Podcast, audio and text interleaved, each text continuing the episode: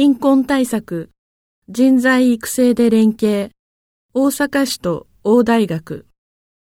大阪市と大大学は21日、子供の教育、貧困対策などに関して協力し、子供の未来を応援するための連携協定を結んだ。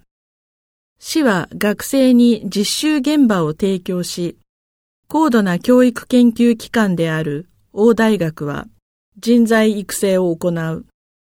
この連携で大阪市の教育力の向上を目指す。